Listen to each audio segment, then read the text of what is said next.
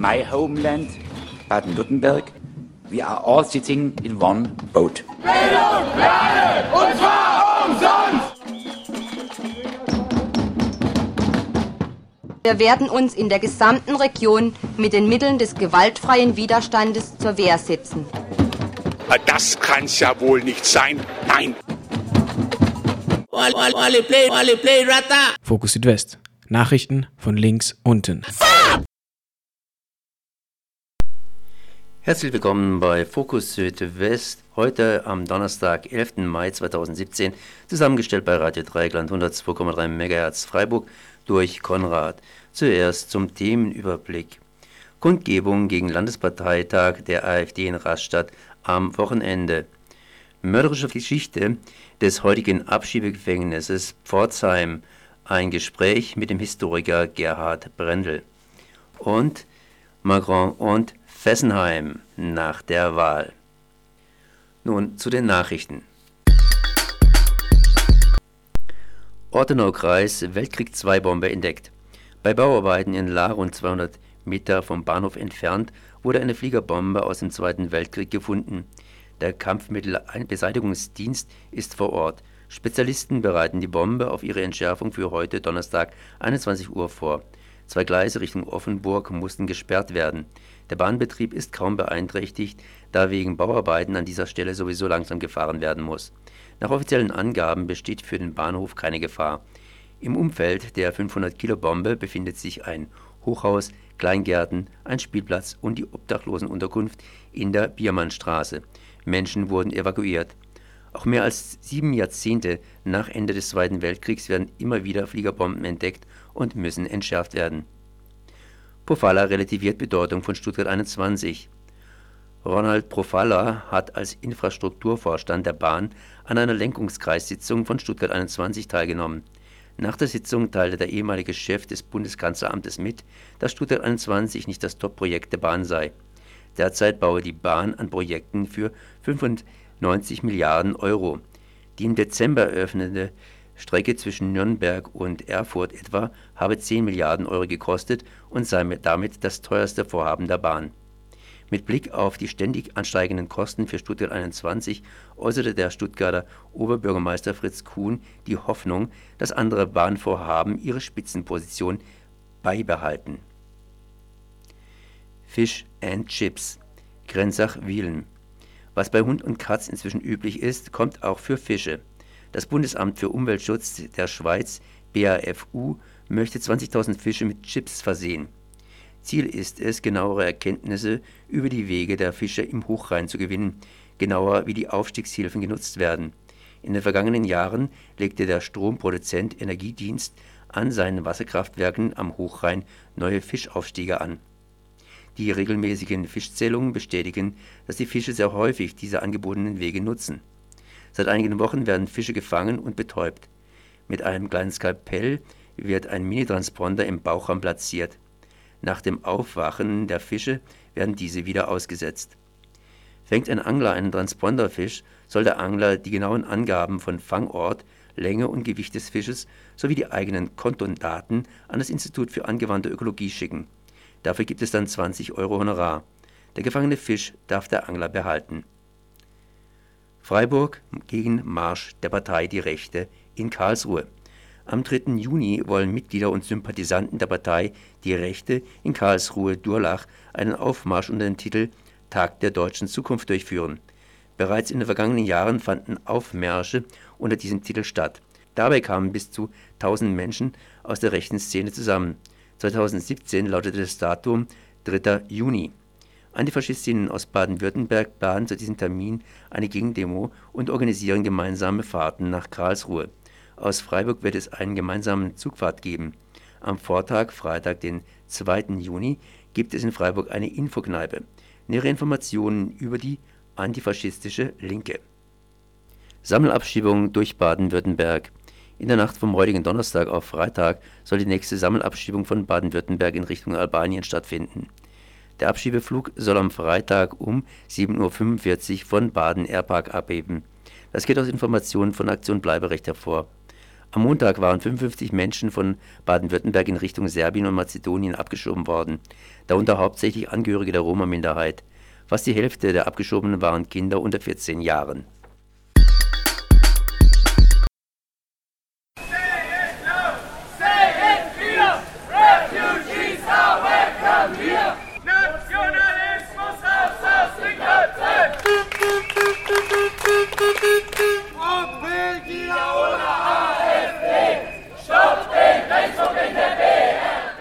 Am Samstag hielt die rechtspopulistische AfD einen Landesparteitag in der Badener Halle in Rastatt.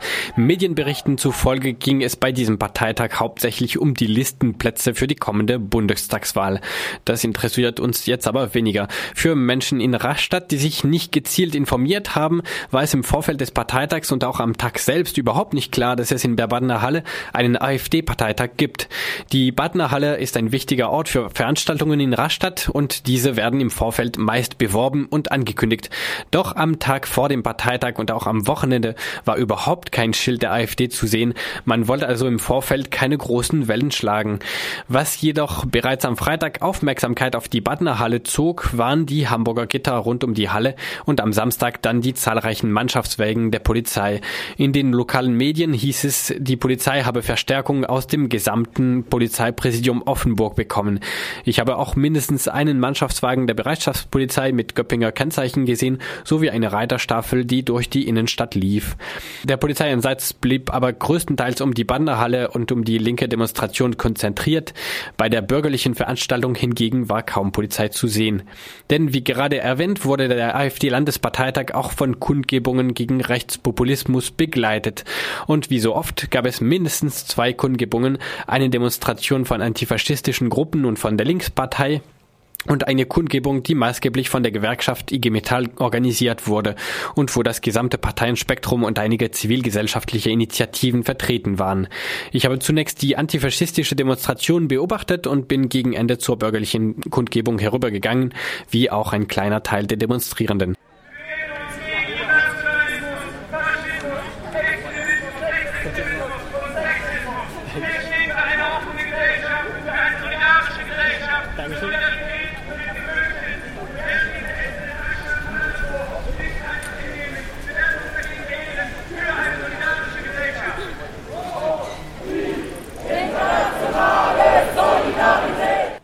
Die antifaschistische Demonstration startete im Park vor der Badner Halle, wo der AfD-Parteitag stattfand. Rund 150 Menschen zogen friedlich durch die Innenstadt und dann zurück zum Park vor der Badner Halle. Ich habe mit einem Menschen gesprochen, der an der Organisation dieser Kundgebung beteiligt war.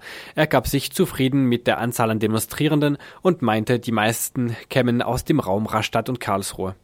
Die Bandener Halle liegt schon in der Innenstadt von Rastatt, aber abseits von der Fußgängerzone und vom belebten Marktplatz. So konnten die linken Demonstrierenden mehr PassantInnen in der Innenstadt mit ihren Parolen erreichen. Die Parolen richteten sich gegen die AfD und Rechtspopulismus allgemein. Dabei kam auch ganz aktuelle Kritik an andere Politikerinnen, wie zum Beispiel hier an Thomas de Maizières Äußerungen.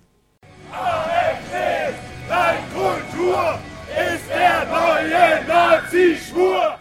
Zurück an der Badner Halle hielten die Demonstrierenden ihre Transparente gegen rechts der Halle entgegen. Als ein paar AfD-Mitglieder für eine Pause vor der Tür herauskamen, versammelten sich die Demonstrierenden vor ihnen und riefen erneut Parolen in ihrer Richtung.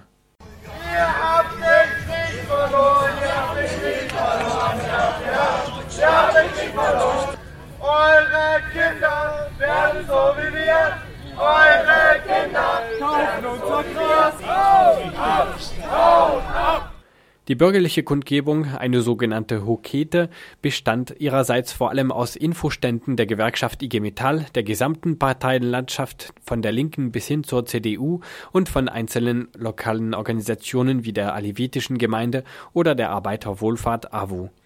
Sie fand in einem Park direkt neben dem belebten Marktplatz statt und war dementsprechend mit etwa 200 Menschen mehr besucht als die linke Demonstration.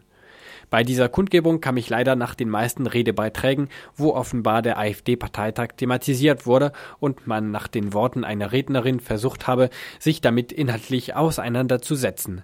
Von den Reden abgesehen richtete sich die Veranstaltung jedoch nicht so sichtbar gegen die AfD.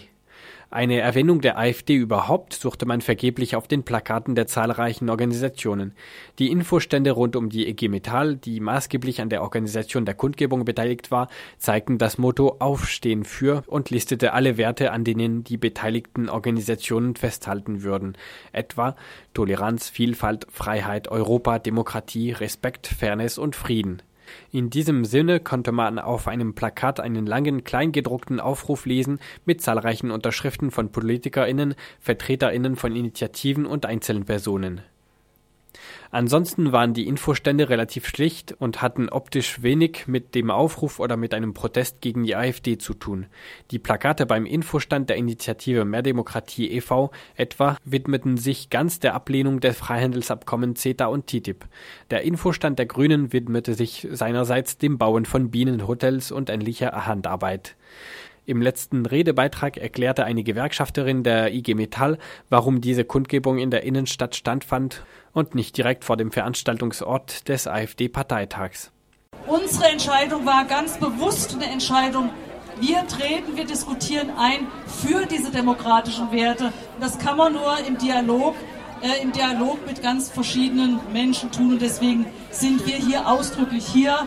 Und es hat nicht unbedingt immer derjenige oder diejenige recht die am lautesten sind. Wir wollten eine inhaltliche Auseinandersetzung. Ich glaube, das hat heute gut funktioniert. Und ich weiß, wir können auch mit alle unterschiedliche politische Positionen wunderbar für demokratische Werte zusammenarbeiten. Deswegen ein großes Dank an alle, die die mitgemacht haben, mitgewirkt haben, die hier heute da sind. Ein schönes freiheitliches Wochenende. Auf Nachfrage von Radio Dreieckland erklärte die Gewerkschafterin anschließend, man wisse, dass viele Leute in Rastatt rechts wählen. Man habe sich gezielt für einen Ort entschieden, wo viele PassantInnen vorbeikommen, um zu versuchen, eben diese Rechtswählerinnen zurückzugewinnen. Ein Wunsch und Begehren kann niemand verwehren, es bleibe dabei. Die Gedanken sind frei.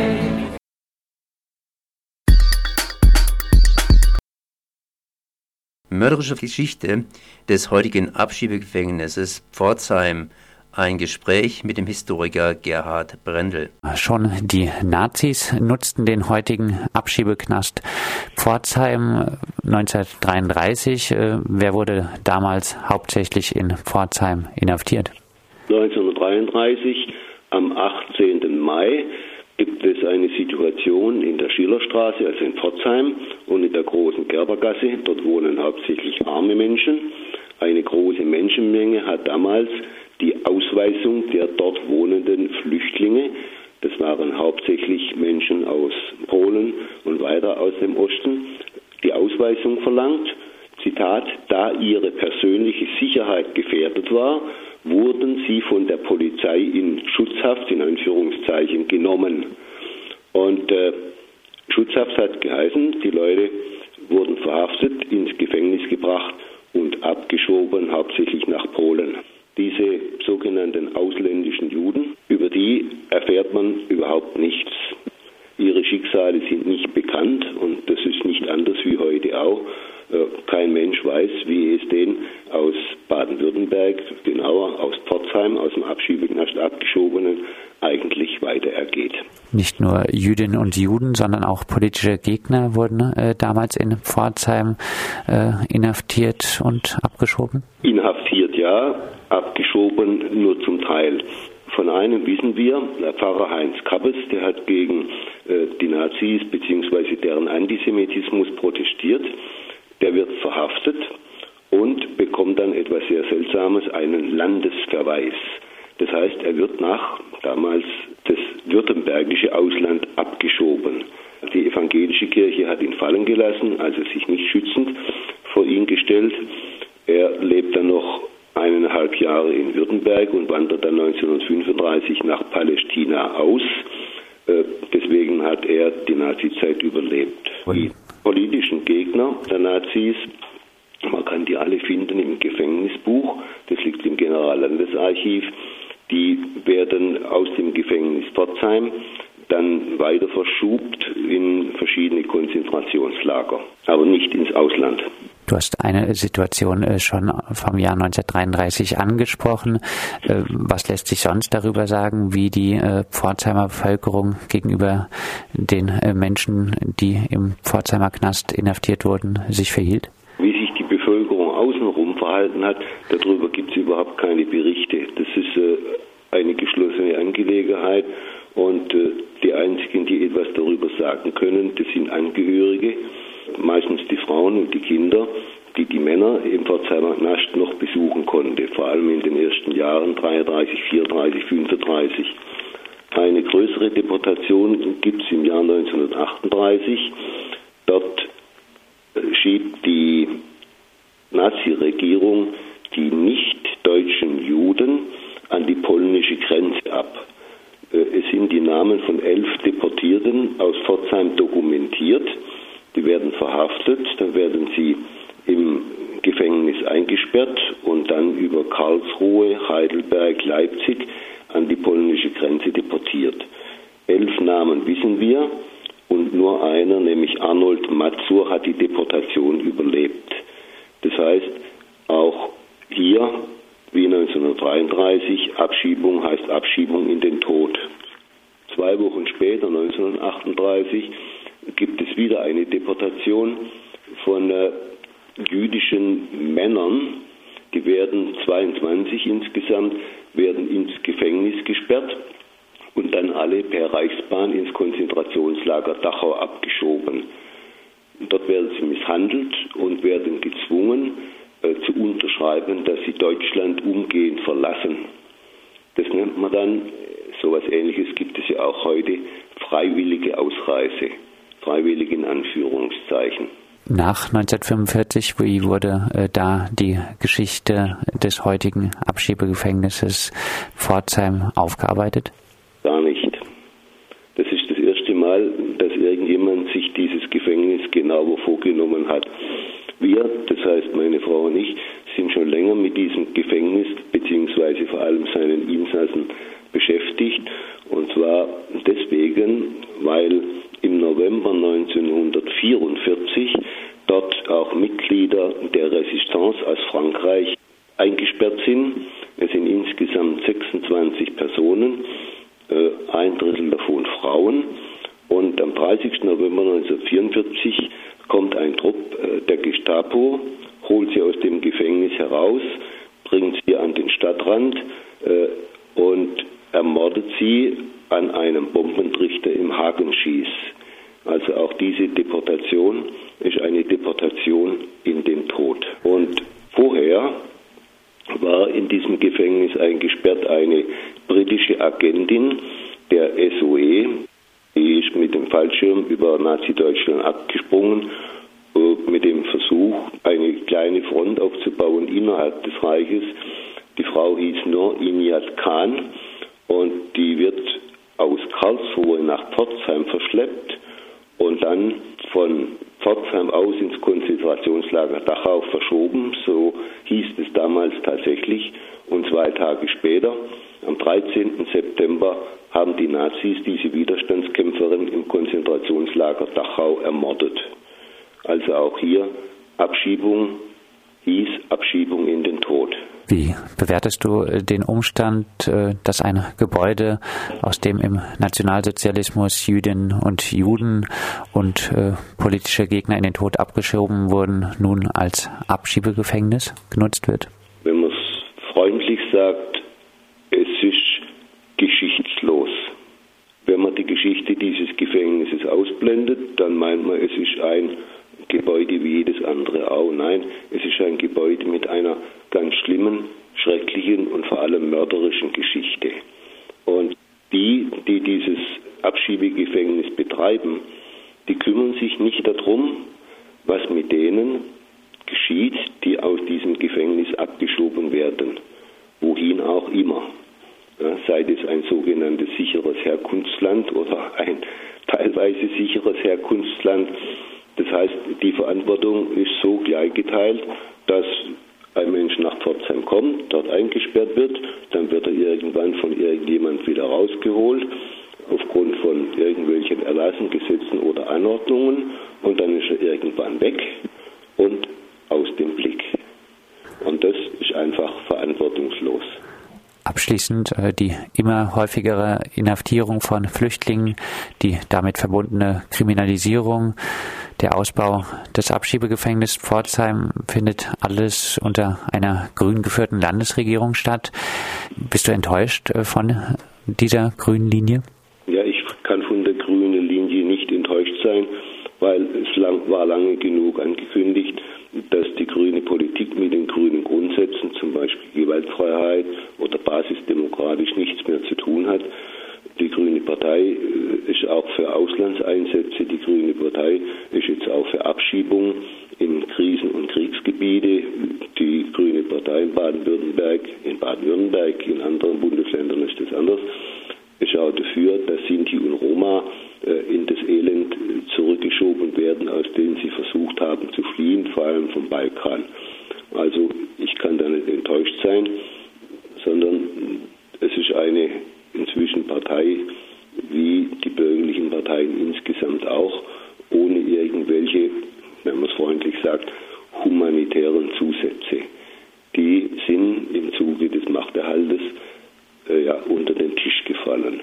Am besten wäre es, man würde an die Mauer dieses Gefängnisses, die ist ja ziemlich lang, würde man einfach alle die Namen der Menschen hinschreiben, die dort aufgrund von Rassismus oder Nationalismus oder nationalsozialistischer Unterdrückung eingesperrt waren, dann könnten alle Leute sehen, diese Tradition, die muss aufhören gegen Abschiebegefängnisse, Abschiebegewahrsam und den weiteren Abbau von Flüchtlingsrechten. So der Titel einer Demonstration am Samstag, den 13. Mai in Pforzheim. Mit dem Historiker Gerhard Brendle haben wir über die Geschichte des Abschiebegefängnisses Pforzheim gesprochen. Von hier wurden in den 30er Jahren Jüdinnen und Juden und Nazigegner in den Tod abgeschoben. Axel Mayer vom BUND hier im Studio, das heißt genau gesagt vor ihrem BUND Freiburg oder muss ich sagen hier in dem Falle TRAS, Trinationaler Atomschutzverband. Du machst ja alles Mögliche im Bezug auf Umwelt und es geht diesmal auch um Frankreich, das heißt genau gesagt um Elsass, genauer gesagt um Fessenheim, altes Liebesthema, das uns von Radio Dreigland die ganze Zeit begleitet. Erstmal herzlich willkommen. Einen schönen guten Morgen. Jo, das heißt, äh, in Frankreich ist ja einiges passiert. Das heißt, eine Ära ist zu Ende, die nächste Ära fängt an. Ich sage nur eins, Hollande und Fessenheim. Und was hat der Mann gesagt? Was hat der Mann getan? Und gleich die anschließende Frage, das kann man gleich vielleicht in einem Wisch zusammen machen. Emmanuel äh, Macron, der neue Mann, was hat er gesagt? Äh, beziehungsweise was sagt er? Ja, also wie gesagt, der BUND und die Umweltbewegung schauen seit vielen Jahren besorgt nach Fessenheim. Uraltes Thema bei Radio Dreieckland, uraltes Thema beim BUND. Wir hatten ein bisschen Hoffnung auf den letzten Staatspräsidenten, auf Herrn Hollande, der ja versprochen hatte, das Atomkraftwerk abzustellen. Ursprünglich hatte er versprochen, das während seiner Amtszeit abzustellen. Äh, da kam nichts. Äh, dann kam ganz zum Schluss noch die Entscheidung des Dekret, Fessenheim wird abgeschaltet, wenn das neue Atomkraftwerk an der Küste in Betrieb geht. Schwieriges Thema. Das neue Atomkraftwerk an der Küste ist der neue Reaktortyp. Der sollte irgendwann mal drei Milliarden kosten. Jetzt ist er bei neun Milliarden. Sie haben mit diesem neuen Atomkraftwerk massive Probleme. Da gibt es Probleme mit dem Reaktorstahl. Der Reaktorstahl äh, führt dazu, dass man möglicherweise sogar das Reaktordruckgefäß wieder aus dem neuen Atomkraftwerk rausholen muss. Dann sind wir bei 12, 14 Milliarden Euro. Äh, zum Entsetzen der französischen Atomwirtschaft äh, ist der Strom aus neuen Atomkraftwerken wesentlich teurer als der Strom aus Windenergie und Solarenergie. Das war einfach Hollande. Hollande hat was versprochen, er hat es nicht eingehalten und jetzt hatten wir die Wahl in Frankreich. Bei der Wahl in Frankreich muss ich dazu sagen, mein persönlicher Eindruck, äh, das wesentlich kleinere Übel hat gewonnen. Also ich bin froh, froh, dass der Front National nicht am roten Knopf der atomaren Forste Frapp sitzt. Äh, und das, das finde ich eigentlich erstmal gut, wobei man immer dazu sagen muss, dass Macron nicht das Ideal ist, sondern äh, er ist das kleinere Übel. In unseren Medien stand ja immer, er wäre sozialliberal, aber eigentlich ist er wirtschaftsliberal und neoliberal. Zum Thema Fessenheim hat es sich sehr unterschiedlich geäußert. einmal hat er natürlich gesagt, dass äh, er den Kurs von Herrn Hollande fortsetzen will. Was das bei Herrn Hollande gebracht hat, hat man ja gesehen. Es wurde nicht abgeschaltet. Also er will abschalten, hat er gesagt. Er will natürlich auch sich die grünen Wählerinnen und Wähler, äh, wollte er zur Wahl bringen. Und auf der anderen Seite gibt es einen Aspekt, der mag jetzt im Radio Dreikland vielleicht seltsam erscheinen, aber wie bewertet nicht der BUND die Wahlentscheidung der Franzosen, sondern wie bewerten die, Kur die Aktien äh, die Märkte, wie bewerten die Märkte diese Entscheidung? Und das war ganz spannend. Macron wurde gewählt und der Kurs der Elektrizität de France ist um 8% nach oben gegangen. Das heißt, ich glaube, an der Stelle sind die Märkte objektiver als der BUND. Äh, die Märkte, die Konzerne, die Aktionäre und Aktionärinnen erwarten, haben große Erwartungen in Herrn Hollande. Und es gibt so auch Aussagen, dass er eigentlich äh, ja auf Atomkurs bleiben wird. Das heißt für die Umweltbewegung und für den BUND, für die trinationale Umweltbewegung, es gibt noch ein bisschen was zu tun die nächsten Jahre. Der Druck darf nicht nachlassen. Wir haben neue Banner gedruckt, wir haben neue Plakate gedruckt, die liegen vom Bundbüro aus, kann man abholen. Der Druck lässt darf leider nicht nachlassen und wir können uns nicht um die anderen Themen kümmern, um die wir uns auch kümmern sollten. Das heißt, äh, wollen täte Macron sicherlich gerne, aber können tut er vielleicht nicht so richtig. Und äh, man kann ihm helfen, dass er kann. Er ist einfach neoliberal und wirtschaftsliberal und damit sind wir ja generell bei einem ökologischen Problem und zwar, das hat jetzt mit Atomkraft nichts zu tun, aber das finde ich im Moment gerade spannend, weil wir haben eine Krise in Europa, wir haben eine Wirtschaftskrise in Europa und da gibt und da gibt es die unterschiedlichsten Ansätze, mit denen man das erklären will und erklären kann. Und ich bin der Meinung, äh, es, es hat einfach auch damit zu tun, dass, äh, ja, dass wir einfach dem Rest der Welt erklären, liebe Franzosen, liebe, äh, liebe Südeuropäer, wenn ihr eure Krise lösen wollt, dann werdet einfach wie die Deutschen. Wir sind Exportweltmeister und äh, wir sind Exportweltmeister und jetzt sollt ihr auch Exportweltmeister werden. Das heißt im Prinzip die Lösung für die Probleme der Welt äh, werdet Exportweltmeister, produziert wie die Deutschen und wir stellen die Frage, wo sollen die Rohstoffe herkommen, wo soll die Energie herkommen? Wer soll den ganzen Scheiß kaufen, wenn der Rest der Welt so produktiv ist wie, wie die Menschen im Moment in Deutschland? Jetzt wollte ich noch auf einen Widerspruch eingehen, der sich äh, sicher auch auflösen lässt. Und zwar äh, einerseits gilt äh, Macron sicher sehr zu Recht als wirtschaftsnah. Andererseits hattest du vorhin gesagt, dass eigentlich der Atomstrom so wahnsinnig teuer ist, verglichen also mit den äh, regenerativen Energien, äh, Wind, äh, Wasser und so weiter. Da müsste ja eigentlich ein wirtschaftsnaher äh, Politiker gegen Atomstrom sein. Wie löst sich das auf? Ja, der Hintergrund ist einfach der, dass der Strom aus noch laufenden uralten Atomkraftwerken sich immer noch lohnt. Atomstrom aus alten Atomkraftwerken wie Fessenheim lohnt sich leider immer noch und deswegen versucht man die alten gefährlichen Kisten möglichst lange zu betreiben. Was ich sagte, ist, dass der Strom aus neuen Atomkraftwerken so extrem teuer ist. Das ist im Prinzip das, ist im Prinzip das Problem. Das heißt also, es lohnt sich nicht mehr, neue Atomkraftwerke zu kaufen und zu bauen, aber es, äh, aber es lohnt sich, die alten Kisten weiterlaufen zu lassen. Wobei auch da gibt es zwischenzeitlich Brüche. Also beispielsweise der Strom aus Schweizer Atomkraftwerken ist im, auf dem Markt im Moment nicht mehr konkurrenzfähig und macht im Moment gerade macht im Moment gerade Verluste. Aber wenn ich nach Frankreich schaue, Frankreich hat ein Problem mit hoher Jugendarbeitslosigkeit, mit hoher Arbeitslosigkeit. Atomkraft schafft wenig Arbeitsplätze und Frankreich hat die ewig langen Küsten am Atlantik mit ungeheuer viel Wind. Frankreich hat den sonnig heißen Süden mit enorm viel äh, Solareinstrahlung. Die hätten die besten Möglichkeiten, alternativen Strom zu erzeugen und damit auch Arbeitsplätze zu schaffen. Und möglicherweise versteht das auch ein wirtschaftsnaher äh, französischer Staatspräsident. Das war Fokus Südwest aus Freitag, heute am Donnerstag, 11. Mai 2017, zusammengestellt bei Radio Dreigland 102,3 MHz Freiburg durch Konrad. In my homeland, Baden-Württemberg, we are all sitting in one boat. Bildung alle, und zwar